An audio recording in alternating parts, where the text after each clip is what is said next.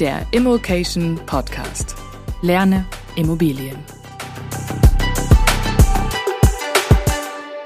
Die Zinsen sind explodiert. Immobilie trotzdem kaufen oder ist der perfekte Zeitpunkt leider verpasst? Darüber wollen wir sprechen in diesem Video. Los geht's. Also wir wollen uns in diesem Video jetzt anschauen, was denn passiert für einen privaten Immobilieninvestor, der sich eine Immobilie kauft, und sie vermietet, wenn die Zinsen steigen. Was passiert in seiner Kalkulation, wenn die Zinsen höher sind, statt eben niedriger? Und dann kommen wir natürlich auch noch zu unserer Meinung, was das bedeutet für den Kaufzeitpunkt, wenn man jetzt eine Immobilie kaufen will. Erstmal geht es natürlich sehr viel in dieser Kalkulation immer um Cashflow. Also äh, Punkt Nummer eins, der Cashflow verändert sich durch steigende Zinsen und zwar nicht zum Vorteil, sondern logischerweise zum Nachteil. Ja? Ähm, erklär doch mal, Stefan, wie setzt sich der Cashflow zusammen? Ist relativ einfach. Ich habe die Mieteinnahmen, äh, nehmen wir mal die Kaltmiete äh, der Einfachheit halber, äh, das bekomme ich.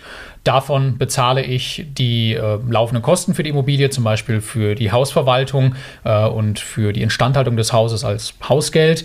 Äh, ich mache vielleicht noch eine eigene Rücklage für die Instandhaltung der Wohnung an sich, also eine eigene Instandhaltungsrücklage, äh, habe vielleicht noch einen kalkulatorischen Posten für Mietausfall. Dann habe ich die Rate an die Bank, bestehend aus Tilgung und Zinsen.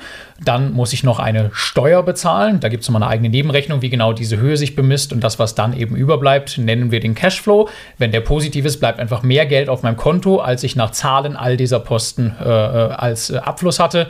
Ähm, oder eben äh, negativer Cashflow würde bedeuten, dass ich ein kleines bisschen äh, Geld theoretisch zuschießen muss von außen, um das Konto gedeckt zu halten. Oder auch ein großes bisschen, wenn ich mich gewaltig verkalkuliert habe und das wäre dann eben schlecht. Ja?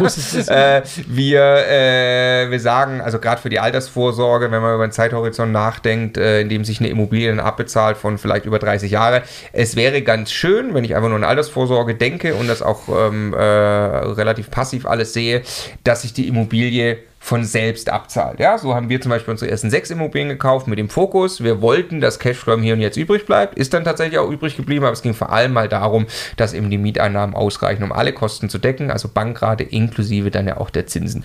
Jetzt steigen die Zinsen, der Cashflow entsprechend ähm, gerät unter Druck. Es passiert noch was.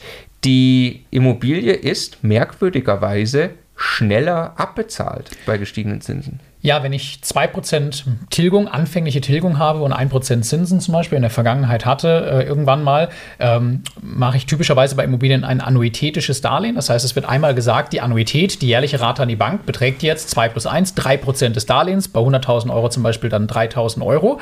Und nach und nach tilge ich jetzt dieses Darlehen, meine Restschuld wird kleiner, dadurch zahle ich den Zins nur noch auf einen kleineren Restbetrag und dann tilge ich quasi automatisch äh, 3.000 Euro, nämlich die einmal festgeschriebene Annuität minus das, was ich an immer niedriger werdenden Zinsen habe und dann bleibt ein langsam steigender Anteil für die Tilgung über und darüber definiert sich im Prinzip am Ende die Laufzeit.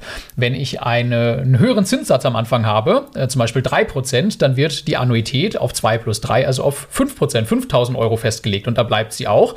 Und jetzt tilge ich nach und nach und jetzt fällt aber ein größerer Anteil äh, quasi weg von, von meiner Rate an die Bank, weil ich ja einen höheren Zins bezahlen muss auf die Restschuld. Dadurch äh, fällt quasi der Zinsanteil in absoluten Zahlen immer weiter runter und dadurch ist mehr Platz für die Tilgung und das sorgt im Endeffekt dazu, dass ein annuitätisches Darlehen, wenn man am Anfang ein höheres Zinsniveau hat, dann im Laufe der Zeit äh, schneller getilgt wird und eine kürzere Laufzeit hat. Im Umkehrschluss heißt das, äh, wenn ich äh, ein Darlehen nehme mit höheren Zinsen, dann kann ich die Tilgung etwas niedriger vereinbaren und bin trotzdem genauso schnell fertig wie vorher bei niedrigeren Zinsen. Was dann wieder eben positiv für den Cashflow ist. Genau, weil ich einfach die Rate an die, die Bank, genau. die Tilgung nicht so hoch werden muss. Also so kann ich quasi einen negativen Effekt auf den Cashflow durch die höheren Zinsen ein bisschen kompensieren.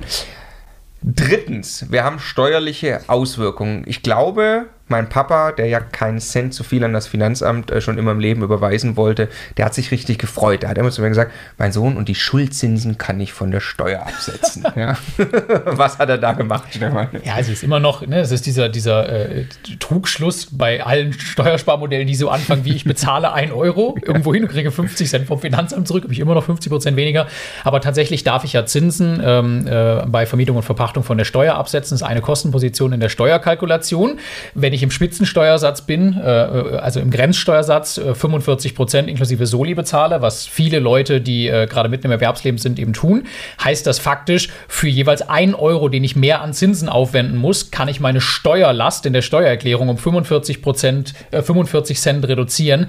Faktisch zahle ich also nur 55 Prozent, äh, 55 Cent wirklich an, äh, an Zinsen zusätzlich. So, also jetzt äh, etwas vereinfacht formuliert, sponsort mir quasi das Finanzamt in Höhe meines Grenzsteuersatzes von 45 Prozent die höheren Zinsen. Die schlagen also überhaupt nicht voll auf meinen Cashflow durch.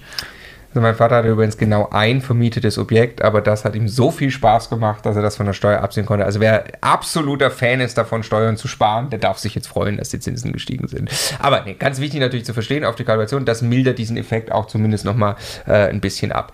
Jetzt kommen wir mal so ein bisschen äh, zu, den, äh, zu den Sachen, die man davon ableiten kann, was wir jetzt davon halten, was das bedeutet. Ähm, Zeitpunkt verpasst, Stefan, Market Timing, leider zu spät jetzt?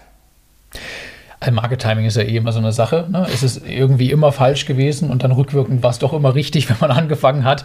Äh, der Punkt ist, es geht ja nicht um den Markt und äh, das, was allgemein gerade am Markt passiert, sondern die Immobilie, die ich kaufe, die muss ich sauber kalkulieren. Ich muss mir den Kaufpreis anschauen, reden wir gleich noch drüber, dass man möglicherweise auch am Kaufpreis verhandeln muss mit sauberen Argumenten, muss mir die Mieteinnahmen anschauen, muss möglicherweise auch berücksichtigen, was für eine Erwartung ich eben an die Mietentwicklung habe, äh, muss mir dann meine Finanzierungsstruktur anschauen, die ich ganz konkret jetzt gerade bekomme, muss auch die Steuerkalkulation sauber machen, also wirklich eine richtige Kalkulation machen. Und da kommt eben dann raus ein Cashflow, positiv oder negativ. Und dann muss ich für mich die Entscheidung treffen, ob das für mich eben ein sinnvolles Investment ist. Und es ist eben eben nicht heilige Pflicht aus unserer Sicht, dass da im ersten Monat ein positiver Cashflow rauskommt. Insbesondere nicht, wenn es mir eigentlich um langfristigen Vermögensaufbau, langfristige Altersvorsorge äh, geht.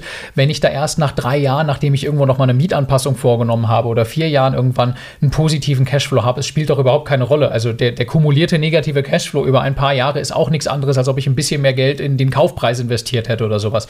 Was zählt ist, habe ich ein Objekt, mit dem ich langfristig äh, Mieteinnahmen generiere generieren kann, das sich dann nach, äh, nachhaltig von selbst abbezahlt und mir eben im Alter ein passives Einkommen generiert. Genau, also ganz konkret mal äh, bezogen auf, auf Immobilien, die wir, die wir selbst halten, wo wir eben sehen, da ist, du hast gerade gesagt, wenn, die, wenn ich eine positive Erwartung an die Mietentwicklung habe, was man im Moment, glaube ich, haben darf, was auch schon, schon passiert ist.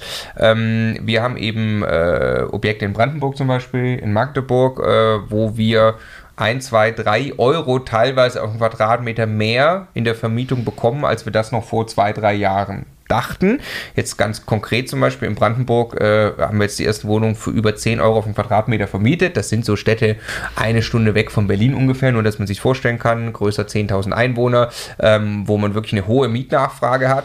Ähm, das muss man natürlich immer sicherstellen. Ja, ähm, oder in Magdeburg, wo wir für 8,30, 8,40 Euro äh, kalt vermieten. Jetzt haben wir in, äh, in Brandenburg haben wir für 1000, 1500, vielleicht 2000 Euro auf den Quadratmeter diese Immobilien eingekauft. Ne? Wir reden also davon, dass das vom Stand weg 6%, 7, 8% Mietrendite sind. Ne? Wenn ich jetzt die gleichen Immobilien kaufen kann und ich verhandle den Kaufpreis, das war dein zweiter Punkt, noch runter, weil jetzt gerade die Nachfrage nach Immobilien gesunken ist durch die gestiegenen Zinsen. Ich habe also viel mehr Chancen, bessere Preise durchzusetzen und schaffe es, diesen Top-Deal zu machen, was einfach gerade wieder, wieder möglich ist durch die Verhandlungen.